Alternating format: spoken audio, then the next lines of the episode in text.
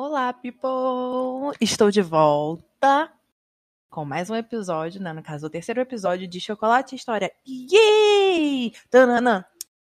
Tananã! Tananã! É, espero que vocês tenham gostado do segundo episódio. Foi um episódio muito grande. Eu confesso que quando eu terminei de gravar, eu fiquei, meu Deus! Why?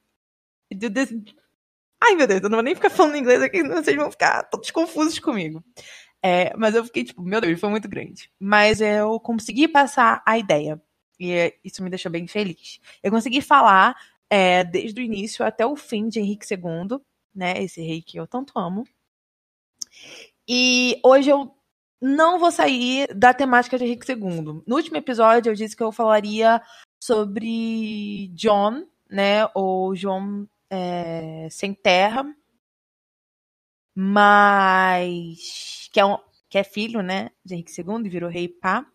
Só que ele eu vou deixar para outro episódio, porque eu, eu pensei melhor e achei que deveria entrar um pouquinho na questão de Thomas Becket.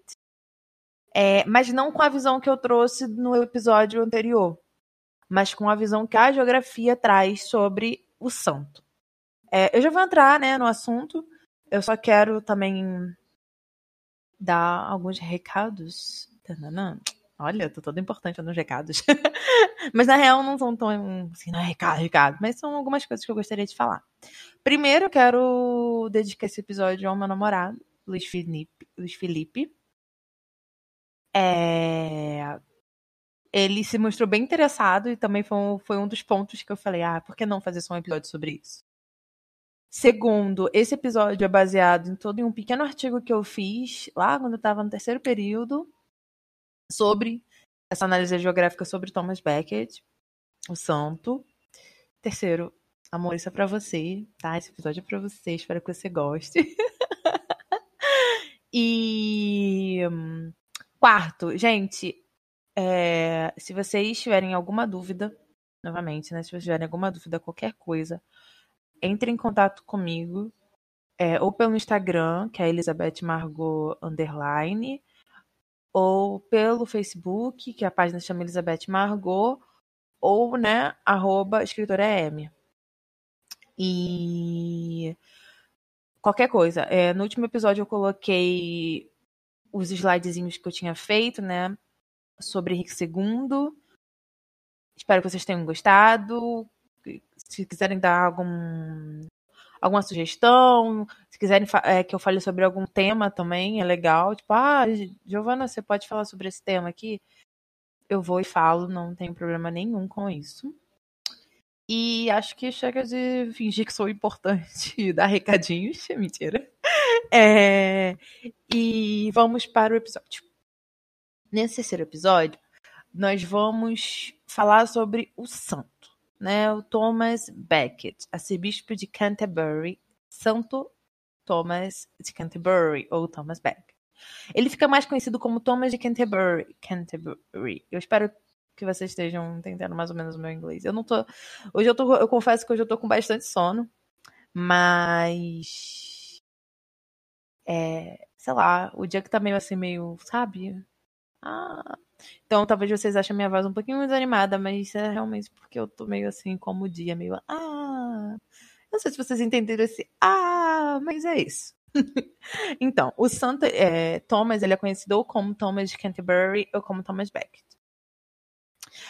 É, no episódio de hoje, nós vamos falar é, de Thomas Becket.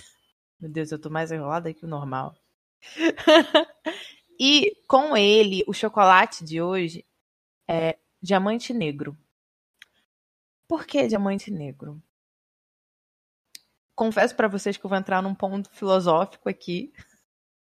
Eu tava pensando muito em qual chocolate usar para esse episódio extra. E eu pensei em sensação, é, porque quando a gente morre sai aquela caldinha de morango. E. Eu adoro. Mas eu falei, poxa, quando a gente come sensação, é tipo, é sensação. É muito bom. E eu acho que não é a vibe do que hoje vai passar. Diamante Negro é muito bom também.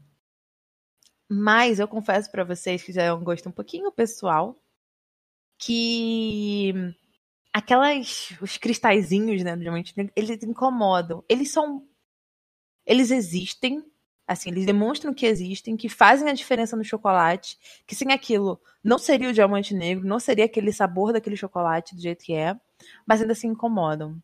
E eu acho que Thomas Becket, ou Thomas Canterbury, é assim no reinado de Henrique II e na sua trajetória é, feita, né, na igreja, enfim, como arcebispo.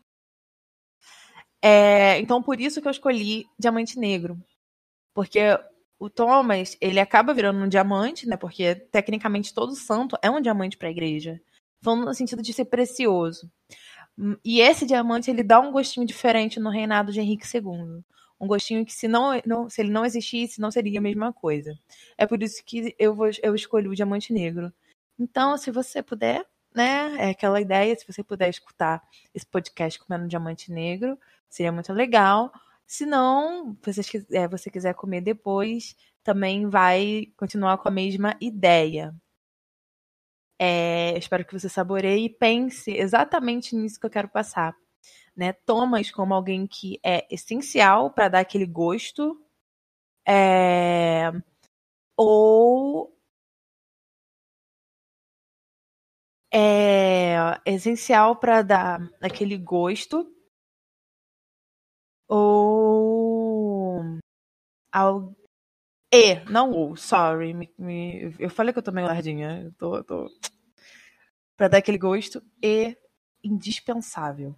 Tipo assim, ele é indispensável para aquilo existir, para aquilo ser o que é. Tá?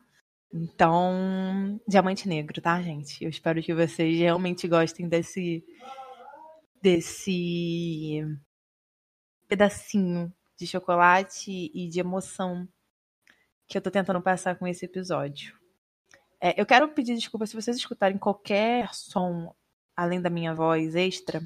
É porque hoje é o dia 23 do 10 é, de 2019 e estamos em pleno jogo do Flamengo contra o Grêmio para a final da Libertadores, para ver quem vai. Então, assim, o negócio tá feio. Eu tô até surpresa que eu não. Que desde que eu comecei a gravar não saiu um. um não soltou um fogo de artifício aqui. Mas pode acontecer de soltar. Então já tô deixando meio que avisado.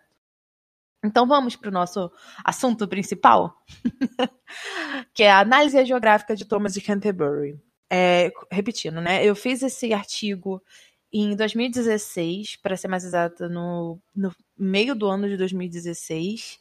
Foi para uma matéria, uma optativa, não, uma matéria optativa na minha faculdade, onde quem estava dando aula era o meu professor Clínio, que era meu orientador, né? Eu digo que ele era meu professor e que era meu orientador, porque eu já não tenho mais aula com ele. Ele já não é mais meu orientador. Caso você não saiba do que eu tô falando, assista o primeiro. Assista! eu tô parecendo aquelas blogueiras, tipo, assista aqui, arraste pra cima. Ontem eu tava vendo Corrida das Blogueiras. É a Corrida das Blogueiras, tá, né? Aí eu tava com esse negócio do, de assistir, enfim. Enfim, anyway.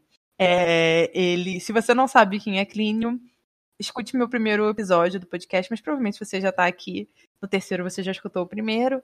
É, então você sabe que ele foi meu orientador e, e eu né, trabalhava, né, estudava, fazia parte de, de pesquisa de medieval, né? Eu era medievalista. Então, assim, isso aqui é dentro do meu tema, né? É, Henrique II ia ser meu tema de monografia. Eu acho que eu não comentei, comentei isso.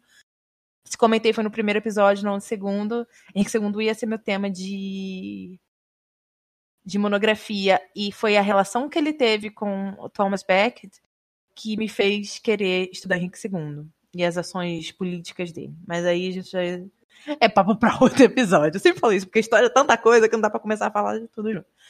É, acabou de fazer gol. Eu não sei quem foi, mas acabou de fazer gol. Então, se tiver foco de artifício, foi Flamengo. Anyway. Então, nós vamos falar sobre a análise geográfica de Thomas Canterbury. É, é interessante. É do Grêmio! É, people, não tá fácil pra ninguém. Não, é do, é do, é do Grêmio ou do Flamengo? É do Flamengo. Eu perguntei pro meu pai, não podia dar a resposta errada. É porque eu, eu escutei ele falando, o Galvão falando Grêmio, mas aí começou a soltar fogos, eu falei, epa, não é. Eita! Eu tô falando que isso tá meio complicado, meu Deus do céu. Vamos lá, gente. Por que, que eu fui fazer esse episódio logo hoje? I don't know. Espero que vocês estejam dando risadas como eu estou. Vamos lá. Thomas Becket ou Thomas, ou Thomas de Canterbury. Ele nasceu no dia 21 de dezembro de 1119 ou 1120, tá? A gente não tem a data certa, o ano certo, no caso. E morreu no dia 29 de dezembro de 1170, ok? Então ele morreu aí lá por uns 20 anos. 20 anos não. 20 anos, 1100, viu? Eu tô falando tô minha lerda. 50 anos, por aí, né? Ok. É, ele é um som, é um, é um santo, é um santo, onde hum, nós encontramos a história dele na Legenda Áurea, tá? Tudo que, que eu vou falar sobre aqui, né, baseado na história de, de Thomas, tá é, baseado na Legenda Áurea, que é um livro que fala sobre trajetórias e histórias de santos medievais. É um livro muito interessante muito importante para a igreja, para a formação da igreja e também para os estudos historiográficos, principalmente medievalistas, tá? Então, é, a história dele é uma história de mártires. Tá? A gente já começa com essa ideia porque o que, que é um mártir, né? Alguém que sofre, que está ali para passar por, por sofrimentos é, e se tornar um exemplo, tá? A ideia de mártir é essa. Mas nós já vamos chegar a esse ele viveu no reinado de Henrique II, da Inglaterra, né? Como eu já falei, e foi arcebispo de Canterbury na época do, é, do reinado do Henry, ok? E aí, eu já, eu já trouxe isso no segundo episódio, mas é, é, é, bom falar de novo que ele é um santo que ele é tanto, tanto cultuado na religião católica quanto na anglicana. É para você ver como ele consegue abordar é, a narrativa dele de forma tão ampla que duas religiões, né, que têm bases parecidas, mas enfim, são diferentes, o cultuam, né, ou cultuam, ou, é, tá certo, né, cultuam de cultuar, ok? Vamos lá. Aqui é interessante dizer que a Legenda Áurea ela faz um, um, uma extração do significado do nome daquele santo. Tipo, Thomas. O que significa Thomas? Thomas é isso, não sei o que, papapá. É, aí entra aqui, tipo, é, significa abismo, significa gêmeo, cortado, enfim, tipo, significa N palavras aleatórias, mas que eles tentam encontrar um sentido naquilo, tá?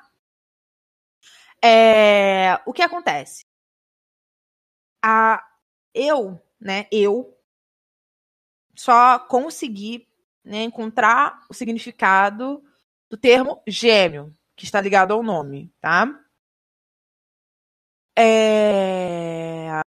Não vou entrar aqui no ponto de que por que, que é gêmeo, por que, que não é, porque isso a gente já tem que entrar na, em outro tipo de estudo é, muito mais complexo. E que ah, eu acho que não cabe nem é, é, trazer para o podcast, porque é uma coisa que é bastante complexa.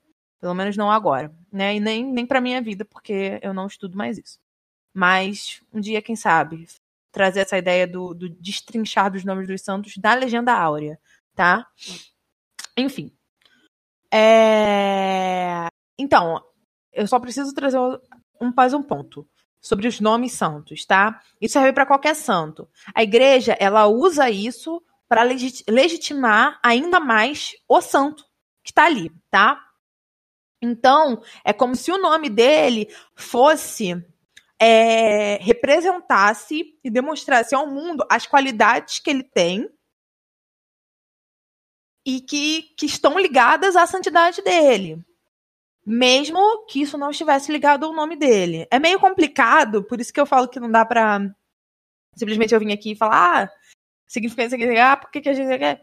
Porque eles, eles atrelam, às vezes, é, significados a esse nome que não necessariamente estavam atrelados ao nome. Então, por isso que é complicado trabalhar com essa ideia dos nomes na legenda áurea. Vamos lá. O, a história do Thomas é, é, é, descrita da mesma forma que como qualquer outro santo da Legenda Áurea, ok?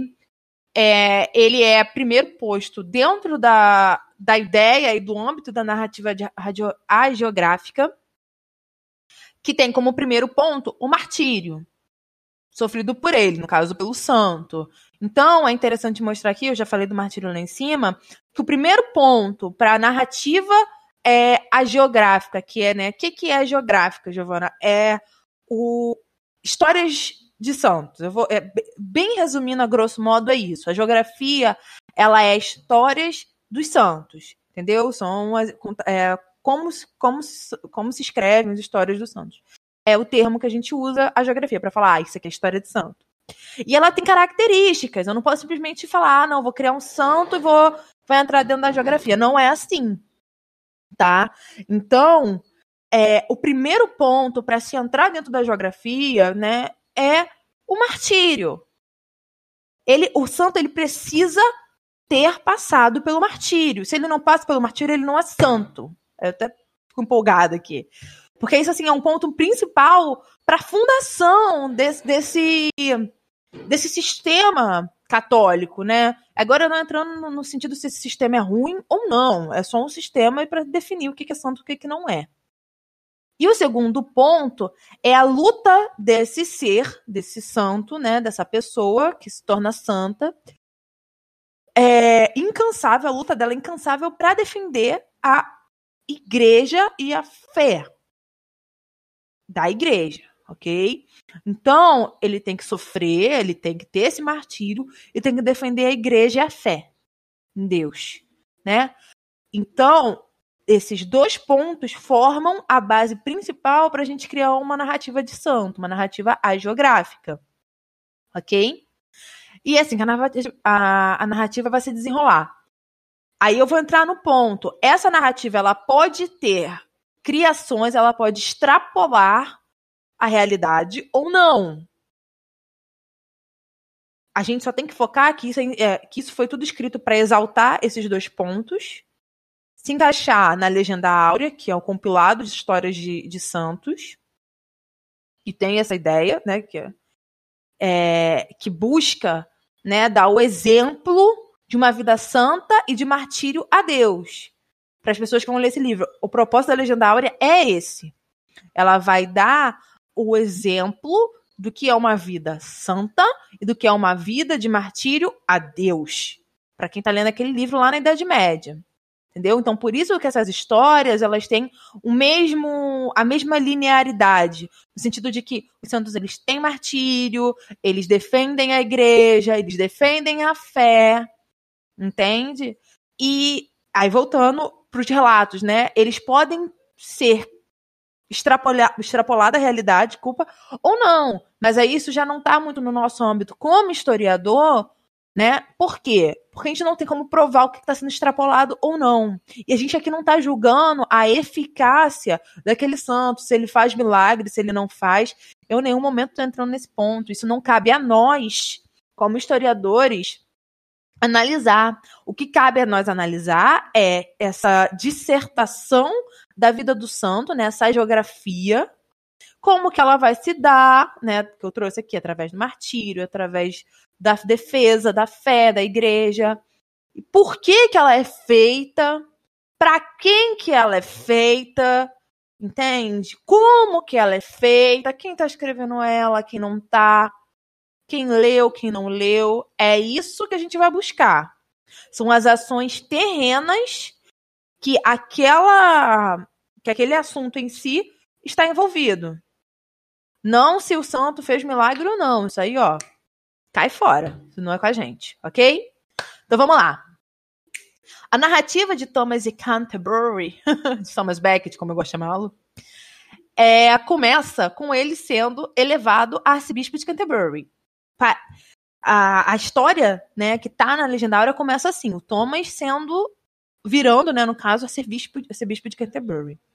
É, na legenda, né, diz assim, ele, que ele apenas aceitou o cargo depois de muitas insistências por parte de Henrique II, tá? Que aí, para que, por que, que ele vai trazer isso? Que ele vai virar para você e vai falar assim, ó, ele não tem cobiça, né, com relação a esse cargo, assim, ele não queria ser arcebispo, ele não queria ter essa importância. Ele só aceitou depois de muita insistência. Com a subida dele, é, ele cria uma rotina que se torna um exemplo perfeito de uma rotina santificadora, tá? Que é, primeiro, largar de assuntos mundanos. Se você quer ser santo, você tem que largar de assuntos mundanos, tá? E aí, aí tá. Como que ele vai fazer isso? Quando ele valoriza, coloca a igreja, a instituição a qual ele está trabalhando, em primeiro lugar, que é a igreja. A partir do momento que ele coloca a igreja em primeiro lugar, ele larga dos assuntos mundanos e está pensando só nos assuntos de fé. Para você virar santo, você tem que pensar em assunto de fé, defender isso. Olha, olha voltando pro, pro outro pro ponto, né? Que é, é a luta incansável pela defesa da igreja e da fé. É isso que ele faz. E aí, a, gente vai trazer agora a chave do negócio. Henrique II não gostou disso. Ele não gostou que o arcebispo de Canterbury, o arcebispo que estava dentro do reino dele, exaltasse mais a igreja do que ele como rei. Né? A gente vai chegar no ponto da, da discussão. É... Mas o que eu estou mostrando com isso? Eu estou mostrando que quando a gente traz essa narrativa e a igreja fala assim, não, ele largou os assuntos mundanos e foi trabalhar nos assuntos de fé, nos assuntos da igreja, ela só está mudando o foco. Mas ainda continua sendo um assunto mundano a partir do momento que o Thomas toma partido da instituição igreja como uma instituição, e nós estamos falando de Idade Média, ok? Uma instituição política. A igreja nessa época é política. Então, ele toma partido da instituição política. E Henry toma partido da instituição, da instituição política que ele representa, que ele é, no caso, né? Porque ele é o rei. Então a gente está falando aqui de o quê? De assuntos políticos, não de assuntos de fé. Mas na legenda vai estar tá aparecendo que é assuntos de fé, né? Que tipo, Thomas, ah, Thomas agora vive só para Deus e Henrique não gostou disso, porque Henrique é do mal. Mas não é bem assim. Thomas agora vive para a instituição igreja, né? E não vive para rei Henrique. E o Henrique não gostou disso, tá? É... O que a gente pode fazer aqui agora é trazer uma ideia meio conflituosa, mas que é muito importante falar. O silício. O que é o silício, Giovana? O silício é tipo uma malha Sabe aquelas malhas que os guerreiros medievais lutavam, sabe? De, de metal e tal, né? De aço, né? Todo mundo. É tipo isso, só que ela tem uma, um, uns ganchos que penetram na sua pele, entende? Então ela é um, um objeto de sofrimento, de causar dor, tá? E o Thomas, né, dizem, né, principalmente a legenda áurea, que ele usou isso durante todo o período dele como arcebispo, para pagar sobre os pecados dele, né, para viver em penitência, papapá, papepi, papapó. Mas a gente não sabe se isso é verdade. A gente sabe que quando ele morreu, ele estava usando silício. É apenas isso que a gente sabe. Tá? Trouxe esse adeno porque é, é um, um ponto interessante, porque entra na questão do martírio, né? Que o santo martírio, que ele tem que sofrer, e o Thomas ele já sofria em vida, porque ele já pagava, ele já tinha noção da, do, do pecado dele, da mundanidade dele, então ele já pagava por esse pecado, mas a gente não sabe se isso de fato aconteceu, tá bom? É... Também tem a questão de que ele lavava os pés dos pobres. A gente não sabe se isso é verdade ou não. Isso é citado na legenda, a gente não sabe se ele realmente lavava os pés dos pobres como esse bispo. A gente entende que a narrativa é feita para exaltá-lo como um santo perfeito, né? Porque para você ser santo, você tem que ser perfeito. Então, vamos fazer com que ele seja perfeito. Mas a gente não pode confirmar se ele de fato fez todas essas coisas, tá? Então, Becket, né, o Thomas, ele é tratado como um santo a partir do momento que ele vira ser bispo.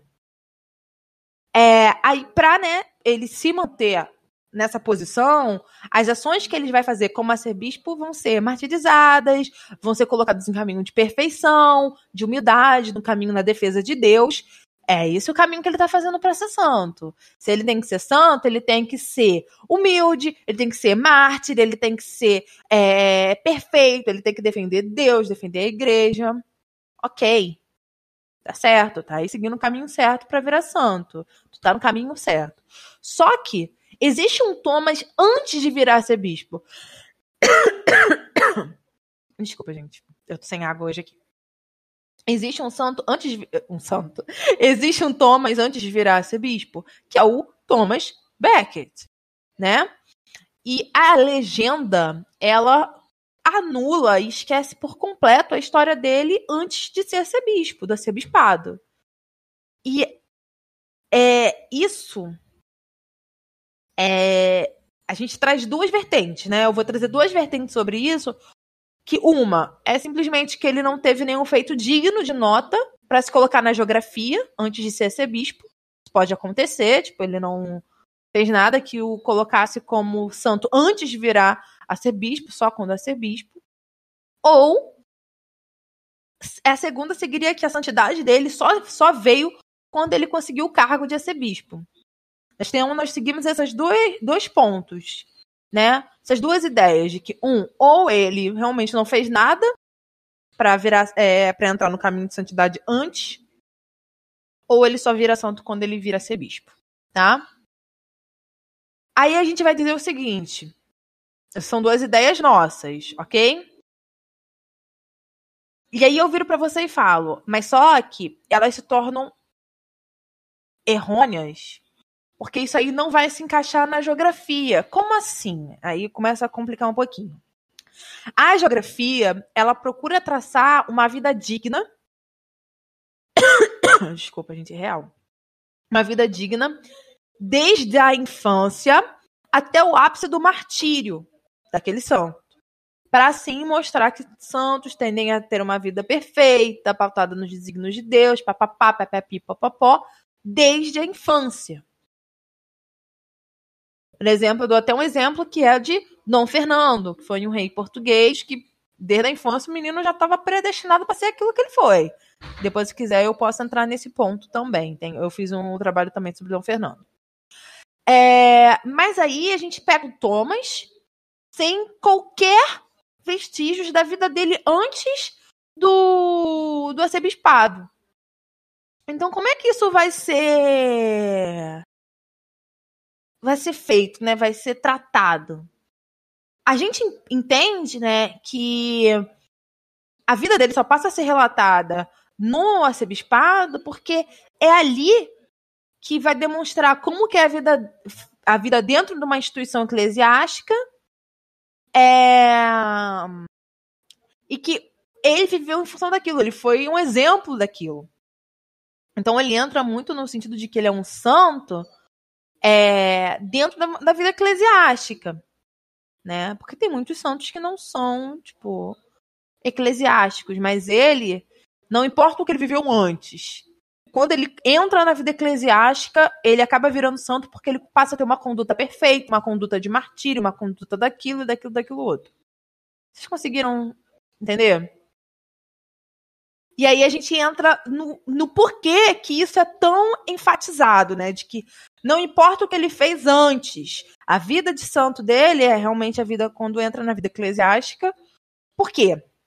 Porque ele vai se colocar contra as reformas do Henry II, né? É, o Henry ele entra num ponto que ele começa a implantar reformas na Igreja Católica dentro da Inglaterra. E aí, é, o Thomas vira contra. Ele fala: não, você não pode fazer com que a igreja vire apenas uma, uma mandada sua. E quando ele faz isso, é quando ele já traça o caminho dele para a morte. E aí a gente entende a ideia do martírio e da defesa da fé. Aí ele se encaixa por completo na ideia da geografia, na ideia da legenda áurea.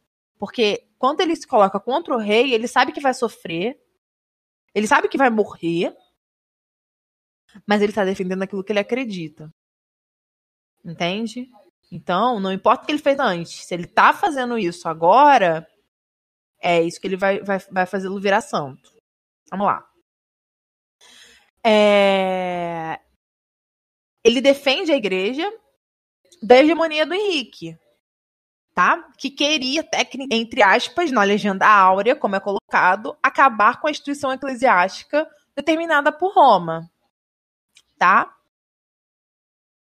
É... Aí a gente traz aqui a ideia também, de novo, da política, onde o rei queria aumentar o poder dele dentro da instituição eclesiástica na Inglaterra, e o arcebispo falou: não, você não vai aumentar teu poder, não. A gente tem poder aqui sem você querer se meter, tá? É... Aí eu tenho que abrir o adendo de que nesse acontecimento Ai, caramba, hoje tá difícil, gente, mas vamos lá. A gente não desiste, não, tá? A gente é brasileiro, pobre, não desiste nunca, ainda mais carioca. Nessa situação, o Papa da época, que não entra dizer qual que era, enfim, ele se coloca de forma neutra. Quando o Beckett fala não pro Henrique e o Henrique fala, epa, tu não vai fazer isso comigo, não, o Papa vira e fala assim, eu não vou me, eu não vou me meter nisso, não podem se, met... podem se, se degladiarem aí, eu tô fora. Tá? Aí quando ele começa a, a agir, ele vai agir através de acordos diplomáticos. Tá? Mas são acordos diplomáticos que, dão, que dão certo em partes. Como a gente pode ver, o acordo funciona no sentido de que Thomas volta para Inglaterra, depois ficar exilado na França. Isso se dá através de um acordo diplomático com, é, que o Papa e o rei francês fizeram para ajudar o Beckett a voltar e tudo mais. Então, assim, funciona, mas não funciona, porque o negócio ainda tá pegando fogo ali. É tipo tampar o problema com pano quente, sabe? Ou, tampar a peneira com. o sol com a peneira, né? Peneira com sol não dá, né? A peneira. Gente, eu acho que o Flamengo fez gol de novo.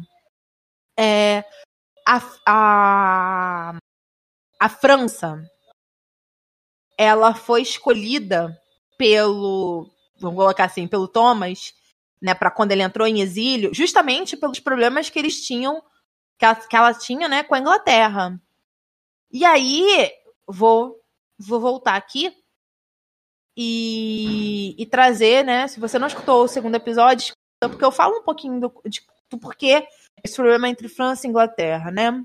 Eu trago isso um pouco lá no no episódio, que esses problemas são as fundações para a gente ter a Guerra dos 100 Anos e tudo mais, tá bom?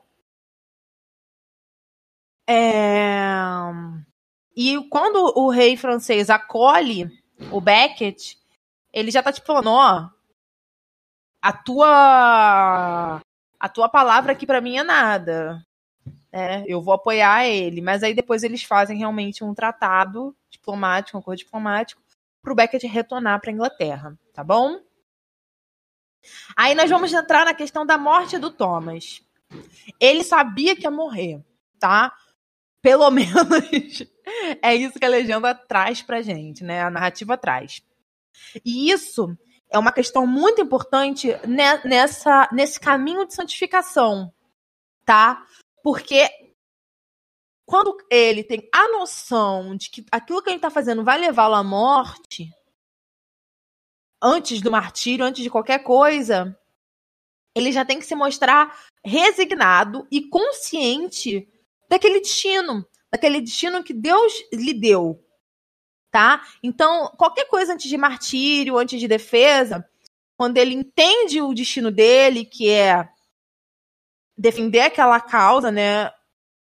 Ser aquela causa e morrer por aquela causa, e isso é porque Deus lhe escolheu assim, é, ele já está a um passo da vida santa dele.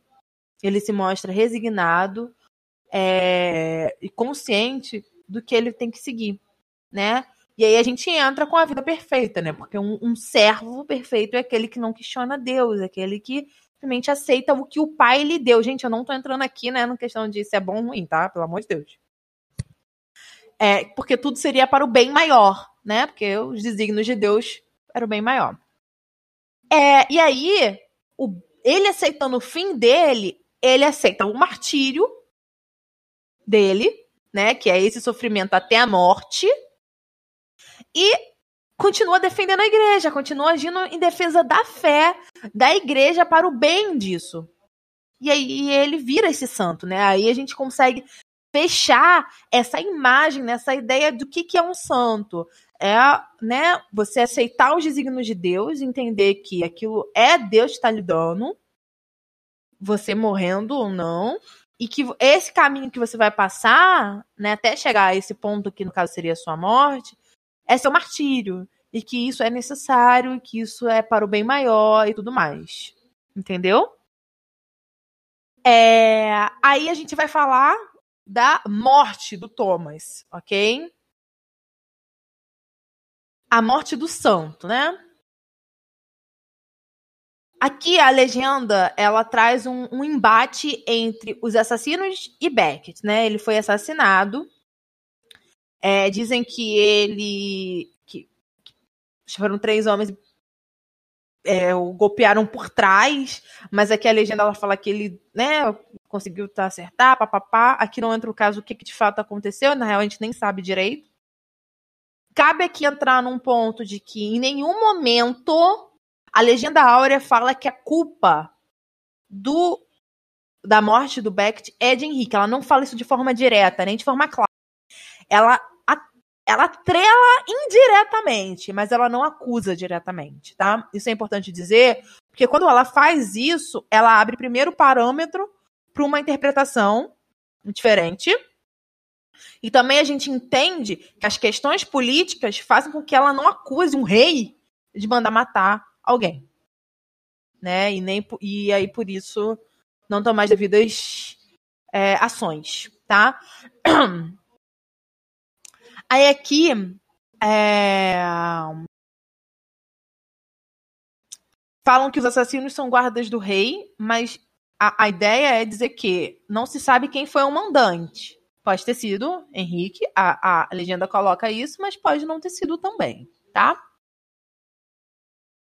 Quando é, Beckett morre, né, quando ele chega a esse ponto, é o ponto ápice, né, quando ele vai, de fato, é o, é o ponto ápice do martírio dele, que ele está defendendo a igreja até a morte, né, e isso é o martírio dele.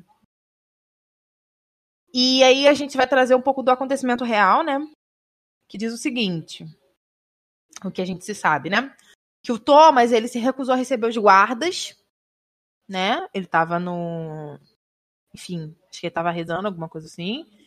E esses guardas os perseguiram até um salão de oração e ali mataram o Thomas, ok?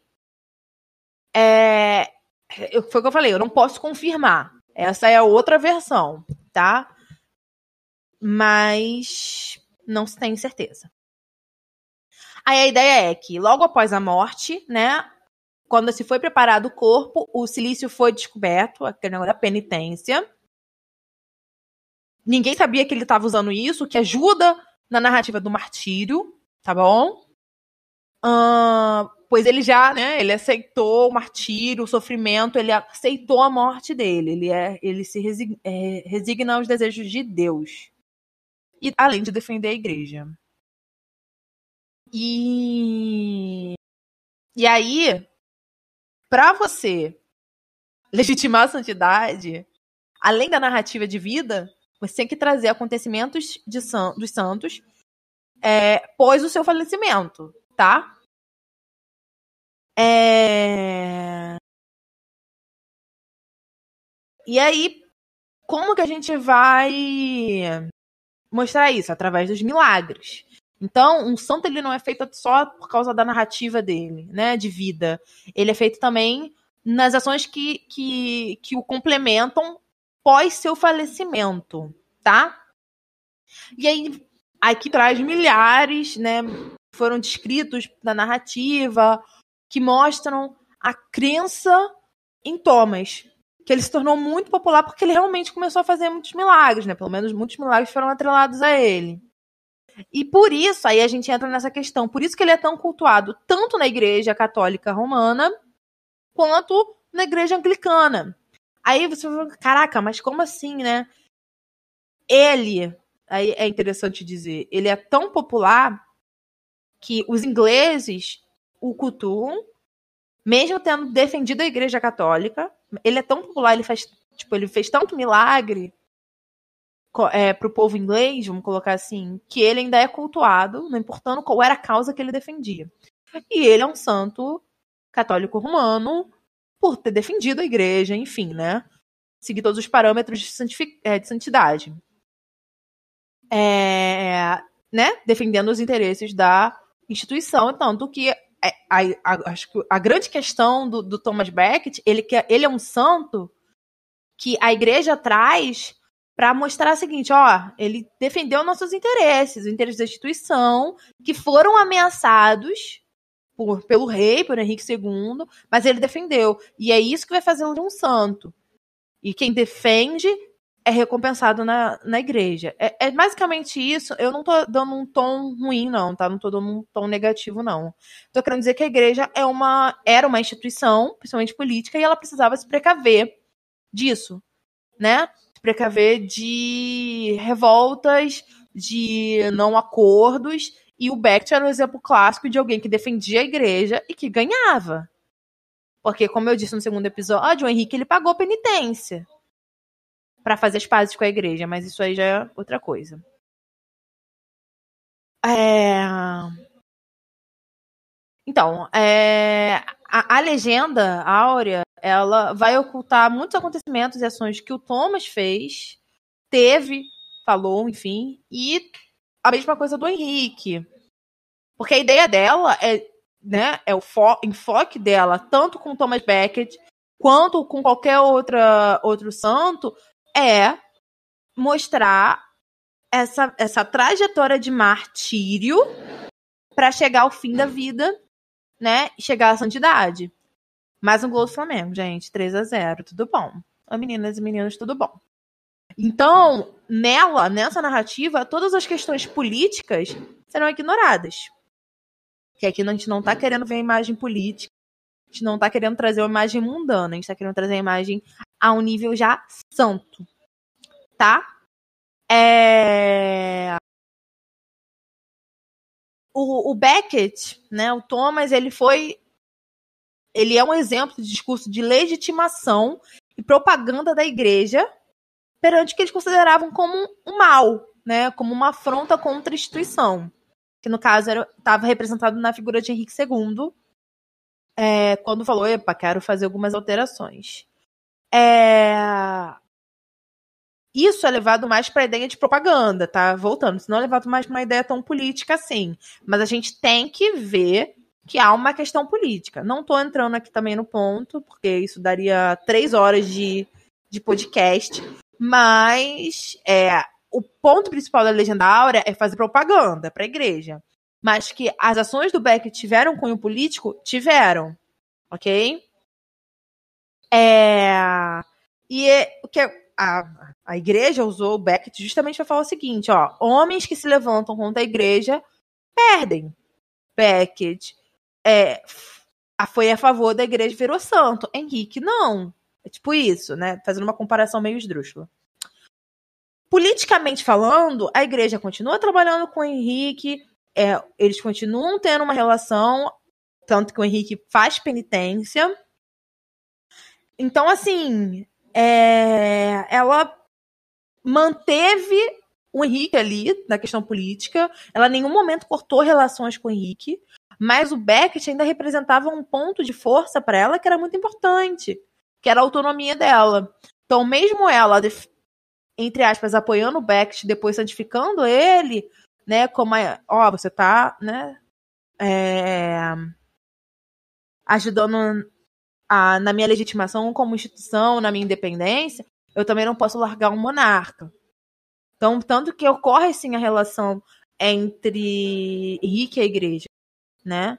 Isso não é uma coisa que acaba. Isso só vai acabar com Henrique VIII. Mas aí a gente chega em Henrique VIII depois. Então, para ser um santo, você precisa sofrer o martírio, defender a igreja e a fé, ser um exemplo perfeito de vida e se resignar com os desígnios de Deus, né? É, aceitar os desígnios de Deus que são para um bem maior. Então, você seguindo essa ideia, você consegue é, entender como os santos eles, eles se dão, né? Como eles são criados, formados ou narrados. Principalmente na, na legenda áurea, né? No, nos tempos medievais, onde era tão importante ter essa divulgação, essa propaganda para as pessoas em volta, né, que estavam ali na Idade Média e que seguiam a igreja, que era a maior instituição daquela época. People, é, terminei, né, assim, de passar a ideia de Thomas como um santo. Eu espero que vocês tenham gostado. É, eu tentei focar nesses pontos que eu trouxe, né, do que que faz ele ser um santo, né, e que que acaba, querendo ou não, sendo tão importante tanto para a história da igreja quanto para a história de Henrique. Porque Henrique, a gente vai ver esse outro lado, né, tá vendo que, ó, tá nascendo aí uma, uma cisão entre a, a Inglaterra e a Igreja de Roma. Mas que só vai ser com, concretizado com Henrique VIII. E lá a gente chega lá. É, eu espero que vocês tenham gostado muito desse episódio. Eu realmente gosto de falar sobre isso. É um assunto muito, muito legal. Eu amo a Idade Média, então. Eu comecei os episódios falando sobre é, os episódios do podcast, né? Comecei o podcast em si falando sobre Idade Média porque é uma coisa que eu amo muito. E sobre Inglaterra, então, amo mais ainda. É, espero realmente que vocês tenham gostado. Qualquer dúvida, Instagram. Lá vai ter uma, é, umas fotinhos falando do Beckett, é, mostrando né, algumas passagens da vida do Thomas Beckett. Eu realmente espero que tenha ficado um pouco claro. E caso vocês tenham qualquer dúvida, vai lá no Instagram ou no Facebook. Elizabeth Margot Underline Instagram. O meu Facebook é Elizabeth Margot ou Escritora EM. E peço desculpas pelos gols, dos, gols do Flamengo. Mas eu acho até que qualquer um que não seja flamenguista tá até gostando, porque ir para Libertadores, né? Final de Libertadores não é para qualquer um. Enfim, mas não é sobre isso que a gente tá falando aqui, não? Então é isso, gente. Uma boa noite tá? É, como vocês perceberam, eu tô gravando esse, esse, episódio na quarta, mas ele, ele sai na sexta. E na próxima sexta, se tudo der certo, nós vamos falar sobre John, sobre o filho de Henrique II. E aí continuar na nossa linhagem de reis, plantagenetas. Ok? Espero que vocês tenham gostado mesmo, mesmo, mesmo, mesmo. Qualquer dúvida, falem comigo. Um grande beijo e comam diamante negro.